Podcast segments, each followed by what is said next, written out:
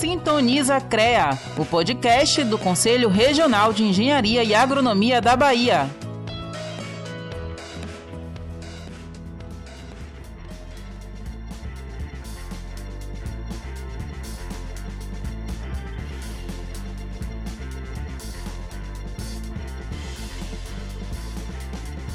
Olá pessoal, estamos de volta com mais um episódio do Sintoniza CREA, o podcast do Conselho Regional de Engenharia e Agronomia da Bahia. Eu sou Alan Nogueira, estou aqui com meu colega Caio Galvão e neste nono episódio vamos falar um pouquinho mais sobre a chegada da energia limpa aqui na Bahia. Então, para começarmos a abordar esse assunto, é necessário entender antes do que de fato se trata a energia limpa. Né? Hoje em dia muito se fala em sustentabilidade, energias renováveis, mas muitas pessoas ainda desconhecem o real significado por trás disso. Exatamente. As energias limpas, né, para quem não sabe, é muito simples. Consistem em sistemas de produção de energia que excluem qualquer tipo de poluição, né? principalmente o tipo de poluição que envolve emissão de gases de efeito estufa, por exemplo, do CO2, o gás carbônico, né? muito falado, que é um dos fatores determinantes e causadores das mudanças climáticas. Com relação à energia renovável, quer dizer que você não tem um limite, né? Assim, é, os, é, os combustíveis fósseis podem acabar, energia renovável que vem do sol, por exemplo, não. Pois é, Caio. E afinal, como é que é essa realidade aqui na Bahia, né? Um questionamento que muita gente tem. Segundo algumas pesquisas, somente em 2019 a Bahia liderou a produção de energia limpa aqui no Brasil, tendo como principal justamente o recurso da utilização de energias renováveis, como você citou, né? A fonte eólica e solar. A geração desse tipo de energia reduziu consideravelmente o risco da crise de, do setor energético do país, né? E, além disso, afastou também o risco de apagões como os que ocorreram entre os anos de 2011 e 2018.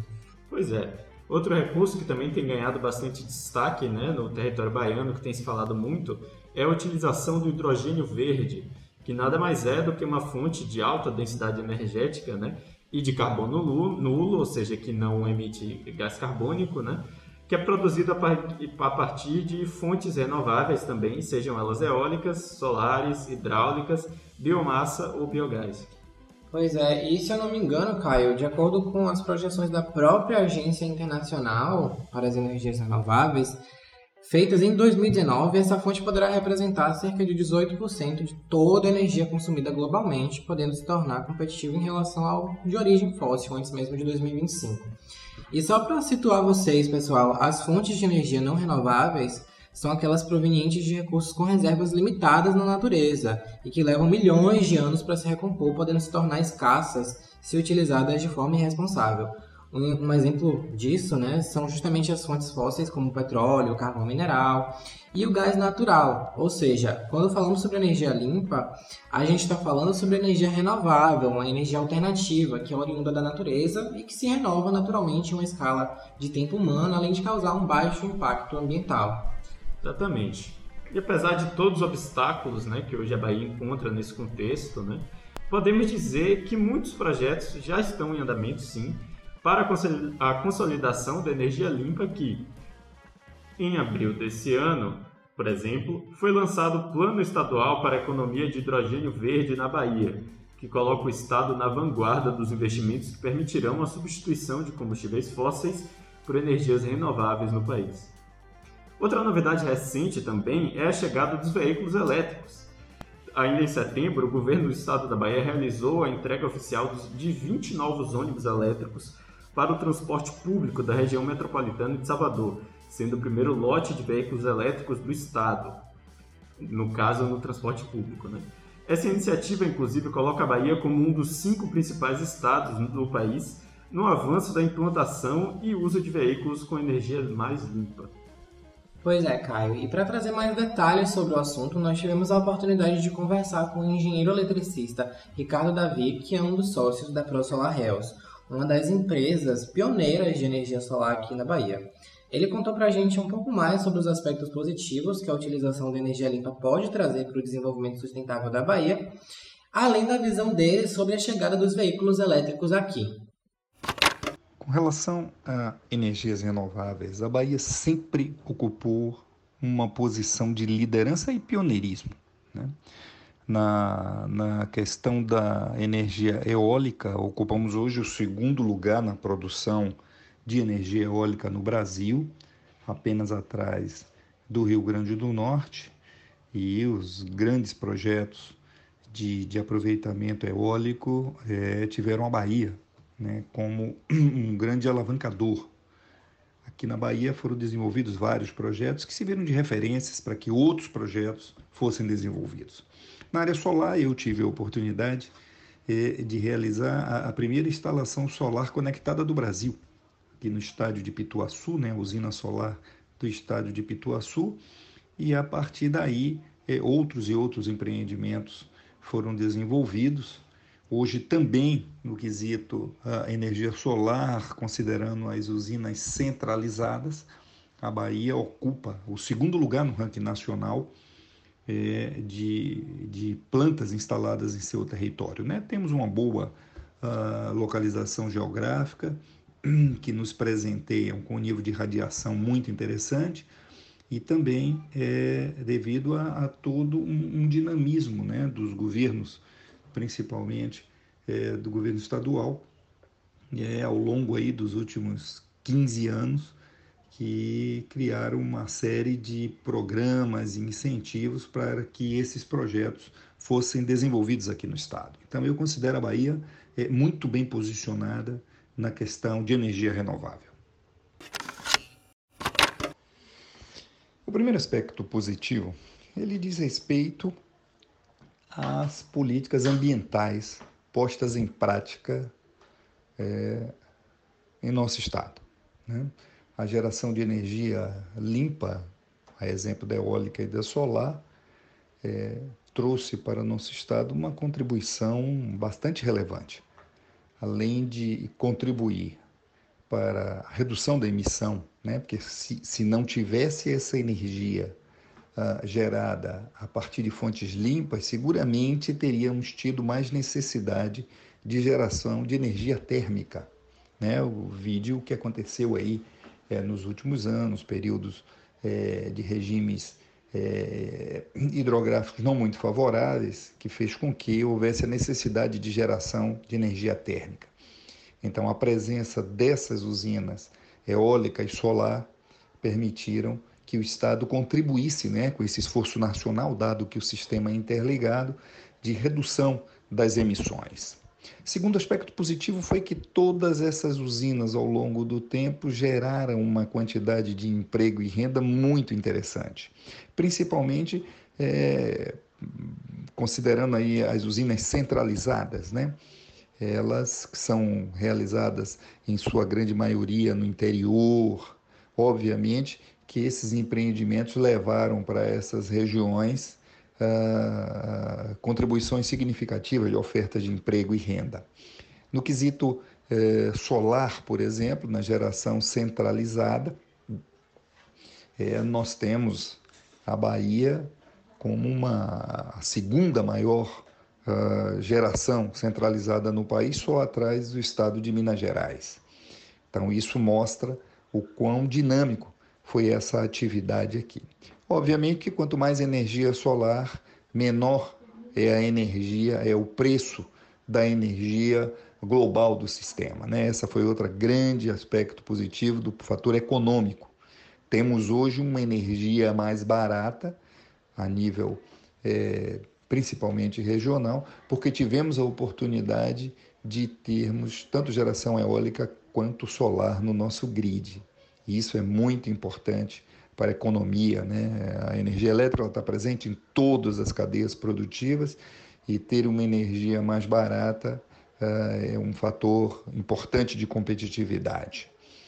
É, outra coisa que fomentou também uh, o desenvolvimento de uma mão de obra mais qualificada.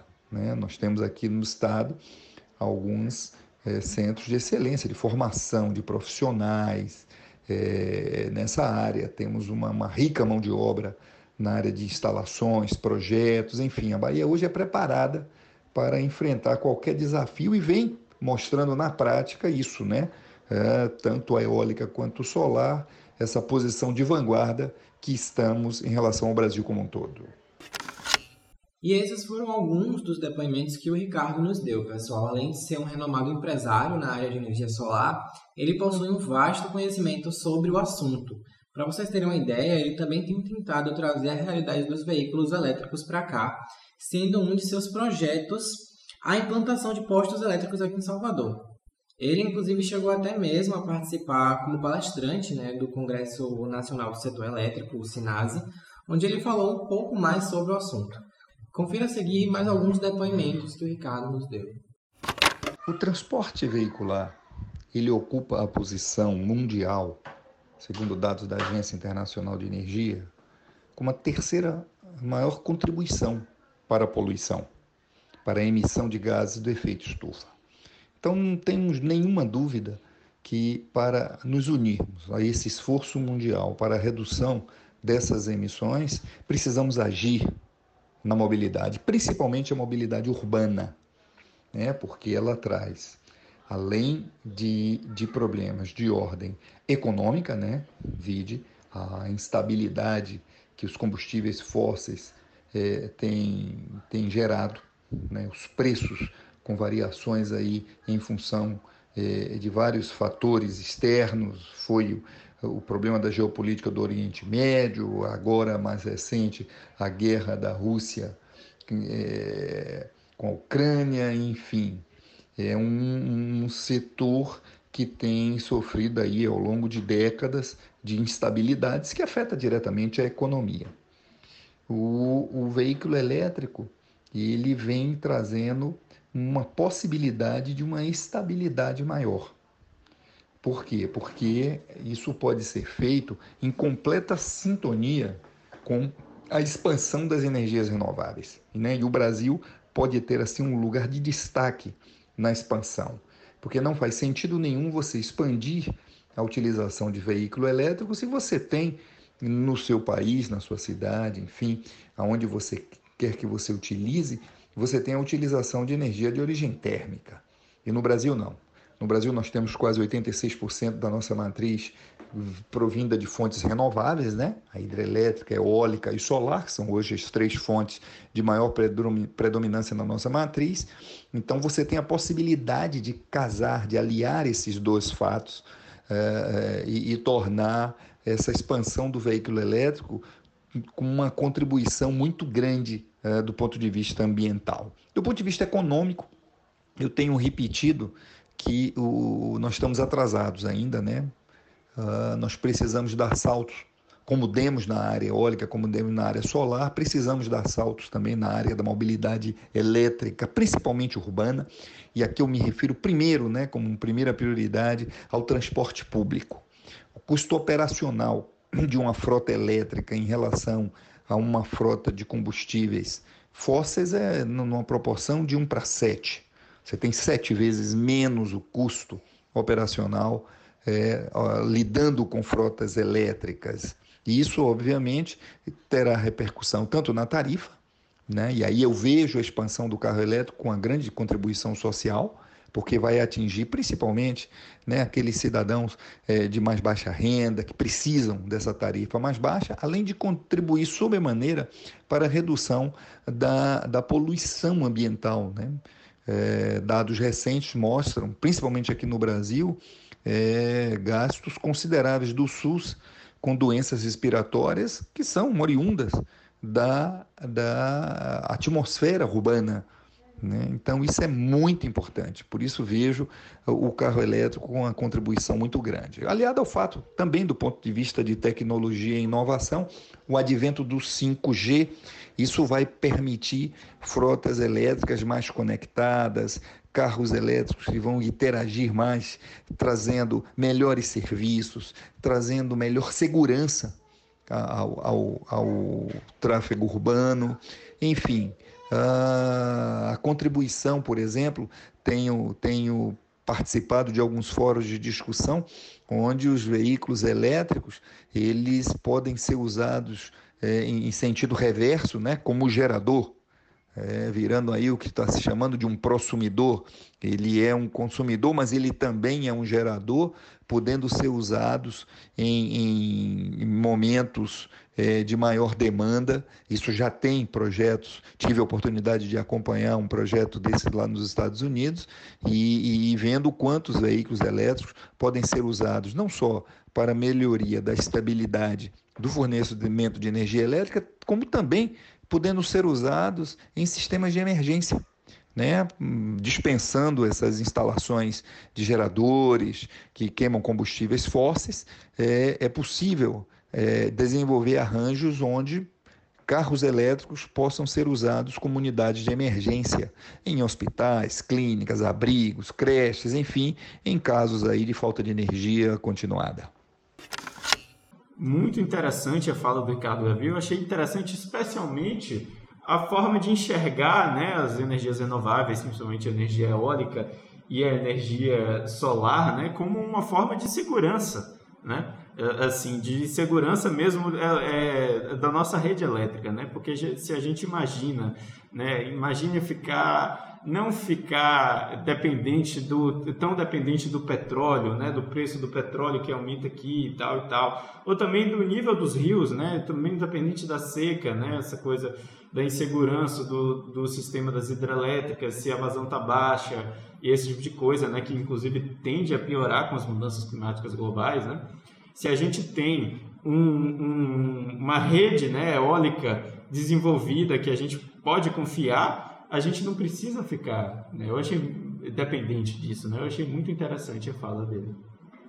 E outra questão também que ele coloca, que é bom a gente se atentar, é justamente sobre essa questão do investimento, né? Porque você vê aí que ele fala sobre é, a matriz energética do Brasil ser composta de 35% de fontes que são renováveis, mas, por exemplo, ainda falta muito investimento é, do governo, digamos assim, nesse setor elétrico. Então, por mais que existam já essas iniciativas, todos esses projetos que são importantes para a garantia dessa energia limpa, a gente precisa ter né, justamente esse suporte para que isso aconteça de fato. Principalmente na cadeia de transmissão né, dessa energia elétrica, né, que é uma coisa que nós vamos falar mais um pouco adiante. Pois é, inclusive a gente teve a oportunidade também de perguntar para o Ricardo como é que ele pretende trazer essa realidade aqui para a Bahia. Confira mais alguns depoimentos que ele nos deu. Nós estamos bastante atrasados no que concerne a infraestrutura para a mobilidade elétrica. Essa infraestrutura ela necessita uh, ser implantada para que o usuário do carro elétrico ele sinta confiança né, ele possa ir e vir, ele possa é, determinar o seu trajeto, seja lá para onde ele quiser ir, e vai ter a certeza que o seu veículo vai, ter, vai ser reabastecido a toda hora e a qualquer momento. Muito se discute no mundo é, o que é que deve vir primeiro. Vem primeiro o aumento da frota elétrica ou deve vir primeiro a montagem da infraestrutura elétrica, né, do, do carregamento dos eletropostos. Eu diria que essas coisas precisam andar unidas, elas precisam andar em sintonia. É preciso haver um monitoramento, e isso nós estamos fazendo, da, do crescimento das unidades de veículos elétricos. Né? Para você ter uma ideia, até junho de 2022 já foram vendidas mais unidades aqui no Brasil do que todo ano de 2021 o que mostra um crescimento bastante acentuado, e isso, obviamente, enseja uma ação de provimento né, de eletropostos para que essa frota que está sendo inserida de uma maneira muito rápida, ela possa dispor, né, onde quer que, que estejamos, nós usuários de veículos elétricos, é, de uma infraestrutura de carregamento. Isso também leva a, a incentivar um indivíduo que hoje não é usuário do carro elétrico a poder né, a, comprar um carro elétrico. É óbvio que até esse momento o, o, preço é um fator limitador. Nós temos hoje o carro elétrico mais barato hoje no Brasil em torno de 140 mil reais, obviamente. É um preço que inibe a, a, sua, a sua aquisição pela grande parte da população, mas isso vem caindo, né? já começam a surgir é, é, modelos mais populares, China, Estados Unidos, é, que tem, tem tido experimentado um crescimento vertiginoso na China, por exemplo, a cada de cada três carros que são vendidos, um é elétrico. Então, isso é, uma, é um indicador muito grande da penetração é, é dessa nova tecnologia. A, a nossa empresa ela busca estar tá inserida dentro desse ecossistema como um agente né, de é, proliferação dos eletropostos. Né? É preciso que dentro desse negócio existam modelos criativos, porque os eletropostos não serão implantados, como não estão sendo implantados na China, nos Estados Unidos, norte da Europa, né, Noruega, por exemplo, você tem uma ideia, agora em junho, no primeiro semestre de 2022, 92% dos carros vendidos na Noruega, eles foram de natureza elétrica. Então, uh, esses eletropostos, eles não obedecerão à mesma lógica dos postos de combustíveis. Né? Como ele demanda um certo tempo, e isso vem se desenvolvendo para que esse tempo de carregamento é, caia, mas ainda hoje nós temos aí um tempo médio aí de duas, quatro horas, isso requer que você alie com outras, suas, outras atividades que você esteja desenvolvendo. Por isso que esses eletropostos, eles estão ganhando espaço em shopping centers, em supermercados, enfim, em locais onde você possa desenvolver uma outra atividade enquanto o seu carro está sendo carregado. Então é importantíssimo, né? É importantíssimo também que hajam contribuições governamentais. Isso no Brasil hoje é uma grande deficiência. Há uma necessidade de, de um maior planejamento a nível nacional. Nós precisamos de uma política nacional de eletromobilidade exatamente para prover não só a cadeia produtiva, né, que nós estamos ficando à margem, nós estamos perdendo terreno. Né, Para você ter uma ideia, uh, na América Latina existem mais ou menos hoje em torno de 3 mil ônibus de tração elétrica que foram totalmente adquiridos nos últimos dois anos diretamente dos chineses quando esse mercado era provido por nossas empresas aqui no Brasil. Então, nós temos que olhar também a necessidade da formação dessas cadeias produtivas, eh, no sentido de que nós eh, sejamos inseridos né, nessa cadeia global. E, por outro lado, deve-se permitir também, no espaço interno, uma política que preveja esse aumento da infraestrutura para que tenhamos um país de dimensão continental, para que o cidadão possa se, se deslocar né, de Salvador a São Paulo, de Salvador a Belo Horizonte, do Rio para São Paulo, enfim, em todas essas rotas aí que são comuns, principalmente rotas turísticas, é, ele possa se deslocar tendo a certeza de que não vai ter nenhum problema de desabastecimento. Por isso que é fundamental a, a participação cada vez mais de empresas nesse negócio. E isso é o que nós é, atualmente estamos é, nos, nos propondo a fazer. E esses foram os depoimentos do Ricardo, pessoal. Nós agradecemos muito pela participação do senhor aqui conosco, que é muito importante. É sempre bom nós estarmos ouvindo né, pessoas que realmente tenham um conhecimento mais aprofundado nessas áreas. Com certeza.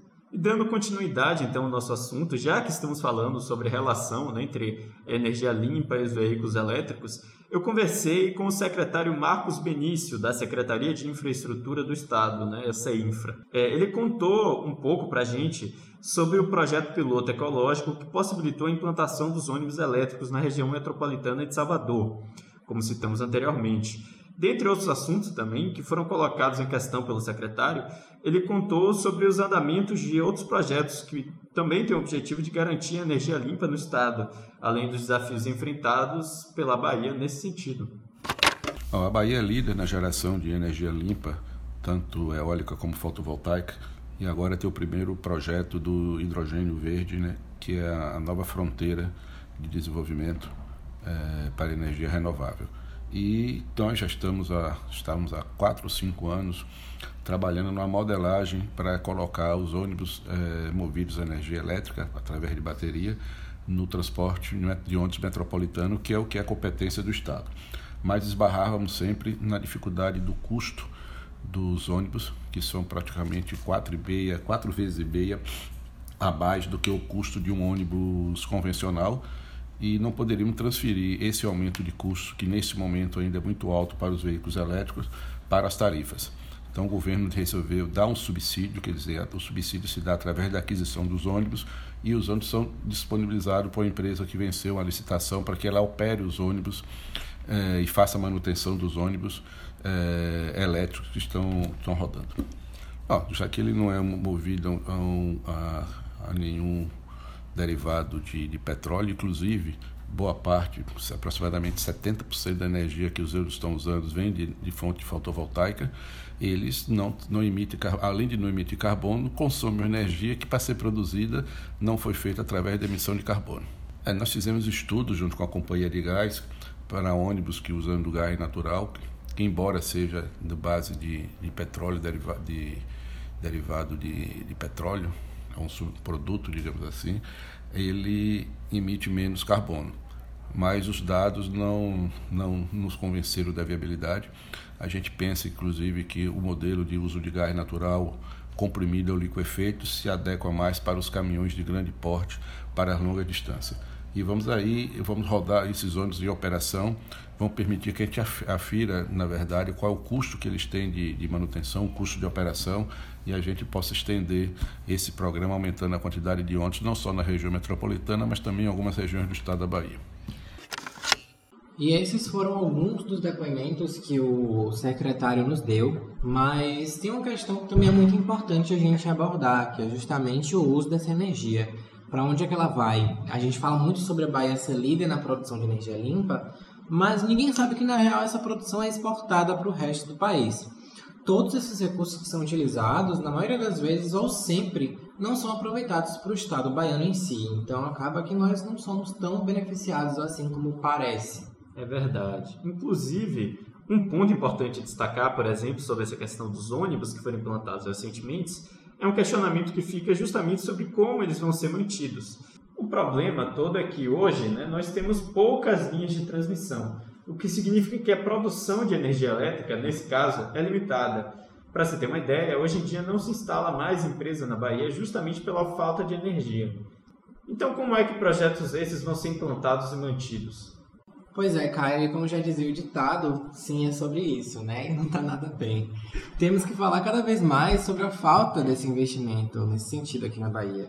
Existe um potencial enorme no estado, nessa área, mas essa produção não beneficia os baianos, como a gente colocou aqui. Ainda temos uma dificuldade enorme de implantar uma matriz limpa, justamente pela falta desse investimento em linhas de transmissão, como você colocou. E é justamente por isso que nós fizemos algumas perguntas extras para o secretário. Nós perguntamos o que o Estado da Bahia está fazendo para melhor distribuir entre os baianos a grande quantidade de energia limpa que aqui é produzida e como vai funcionar a infraestrutura para sustentar os novos ônibus elétricos utilizando a energia limpa de fato. Vamos ouvir. Na área de geração, nosso grande gargalo são as linhas de transmissão, que são competência do governo federal que inviabilizam ou atrasam a implantação de, de dezenas de parques de energia renovável. Na área do transporte que a gente está falando, ou do uso né, de energia renovável, é, o que atrapalha mais é a, dif a, diferença de custo.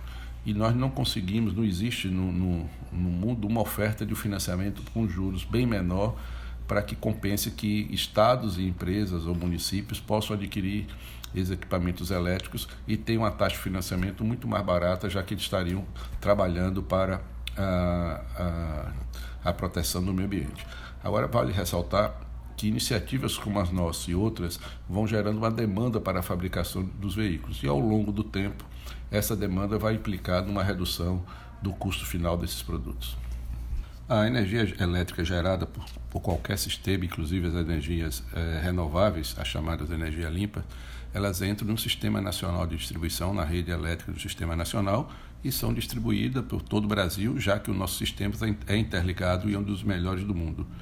É, o que a gente está trabalhando, inclusive ontem tivemos um webinário junto com o Ministério de Minas e Energia, é no, na detecção, identificação dos locais onde são possíveis de geração de energia que não temos linhas de transmissões instaladas nem conexões com subestações para que a gente possa aumentar a, o, o, potencial ainda mais de instalação de parques eólicos e parques de energia é, fotovoltaica que hoje uma das restrições que nós temos são a, a capacidade do sistema é, nacional, local, que está instalada na Bahia, receber essas linhas e temos conseguido avanço. Já tivemos diversas licitações feitas pela ANEL para a construção de linhas de transmissões aqui na Bahia.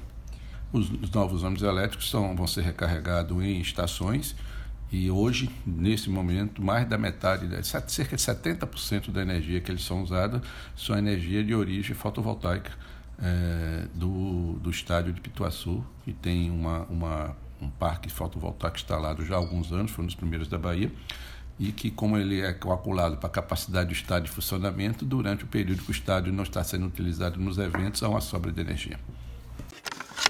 Pois é, pessoal. Então, esses foram os depoimentos do secretário da CEINFRA. Nós agradecemos muito pela participação dele aqui conosco.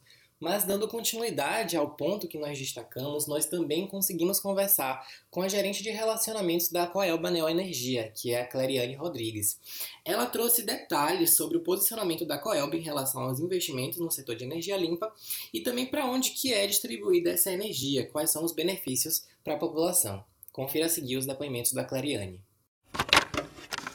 O número de ligações de micro e mini geração vem crescendo de forma exponencial na Bahia. Nos últimos cinco anos, o número de novas conexões cresceu mais de 3.500%, demonstrando um avanço significativo da procura por esta modalidade de geração de energia.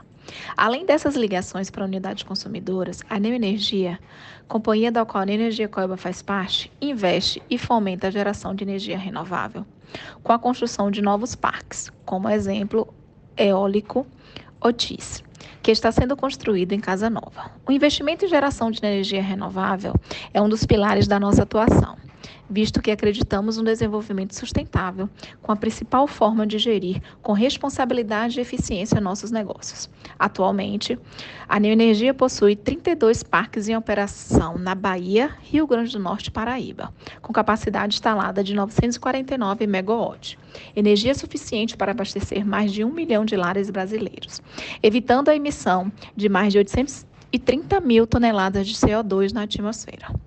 Mesmo com essa quantidade, seguimos expandindo nossas operações e, como citado, estamos concluindo a construção do Parque Eólico Oitis Neoenergia, um projeto estratégico para a expansão da carteira de renováveis da Neoenergia que chegará a 1,6 gigawatts no seu portfólio de ativos eólicos deste ano. E esses foram os depoimentos da Clariane. Nós agradecemos pela participação dela aqui no nosso Sintoniza CREA. E para finalizar, nós deixamos uma mensagem do nosso presidente, o José Val Carqueja, que fez questão de falar sobre o uso e a distribuição dessas energias renováveis. É, no, o estado da Bahia ele está se tornando um, um, um estado é, de produtor de geração de energias é, eólicas e solares. Isso faz com que ajude o país a manter a capacidade dos reservatórios num, num volume satisfatório, num, num volume que não demande a utilização de energia através de queima de, de gás, por acaso, quando é, nós utilizamos as termoelétricas, né? Nós podemos ver é, no mês agora de setembro, a gente já está indo para o meado de setembro. E o exemplo, reservatório de Sobradinho, ele está com mais de 70% da sua capacidade. O período de chuva já vai começar agora em outubro, em Minas Gerais, no oeste do estado. E você vê que o reservatório Sobradinho, é, Xingó, Itaparica e Paulo Afonso, eles estão com água para estar tá gerando. Então, esse, esse, esse pulmão que o reservatório está tendo para acumular água, isso se dá ao investimento que está sendo feito na, em cada vez mais no nosso estado e nos, nos outros estados, mas em assim especial o estado da Bahia, porque é um estado grande, tem uma condição é, de localização, um, uma condição climática, uma, uma condição é, geográfica muito boa para a implantação de empreendimentos como esse. A gente fala a questão geográfica é porque os parques eólicos aqui no centro do estado a gente tem esse corredor de vento que passa é, entra ali né, entre Pernambuco e Piauí pelo norte do estado passando é, na Chapada Diamantina e indo ali pela região de Caetité e Guanambi. Então, ali é um corredor de vento. Nós temos outros, outras regiões do estado que estão vindo com, com projeto de eólica, como é no caso de Tucano, que já está mais ao, ao norte. Nós temos a região ali de Brumado, que está tendo parques eólicos também. E os parques solares estão ali na região de Bom Jesus da Lapa, mais ali na região de Bom Jesus da Lapa, Livramento de Nossa Senhora e Chique Chique por conta é, das, principalmente Bom Jesus da Lapa Chique Chique, por conta da subestação, duas subestações grandes que a, a Chesf tem, né? Então, é, a, a energia solar, ela tem esse, ela, ela tem é, um problema que os parques têm que estar até 10 quilômetros da subestação que vai ser é, injetada essa energia. Né? E assim, o CREA fiscaliza esse, esse tipo de empreendimento.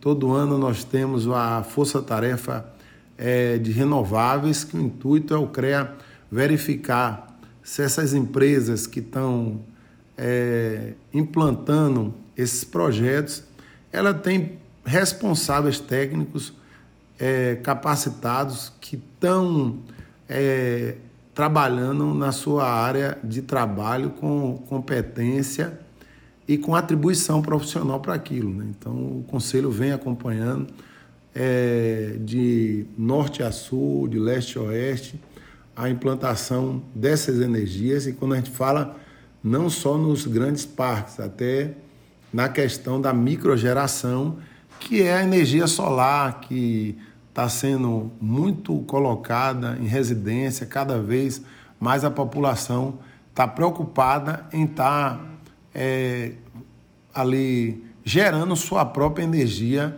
na residência. Esse foi o nosso presidente, agradecemos pela participação conosco mais uma vez. E antes de terminarmos esse episódio, vou passar a bola para nossa colega Vitória Viana, que vai trazer o giro de notícias da semana exclusivamente para vocês.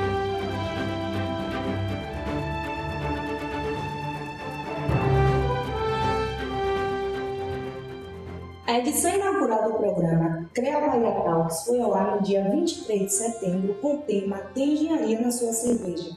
O bate-papo ao vivo aborda uma variedade de temas ligados à engenharia, agronomia e geociências. Em suas edições, terá sempre foco em inovação, tendências e tecnologias através da plataforma Instagram.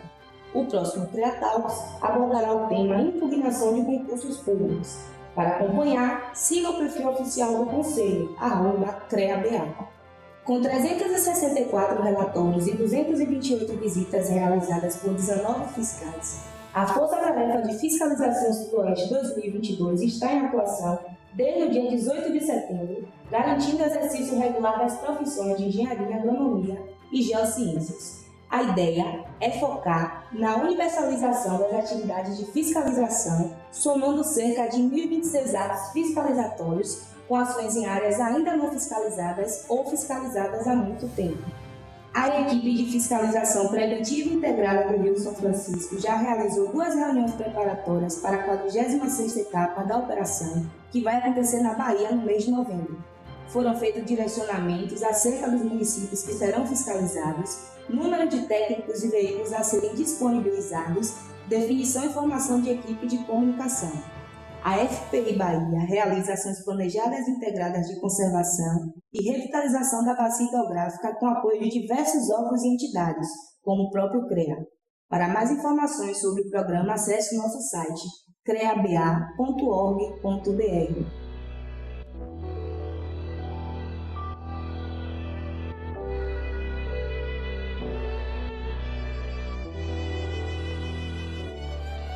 É isso aí então, pessoal. Até a próxima. Fiquem ligados para mais informações sobre o Sintoniza CREA nas nossas redes arroba CREABA.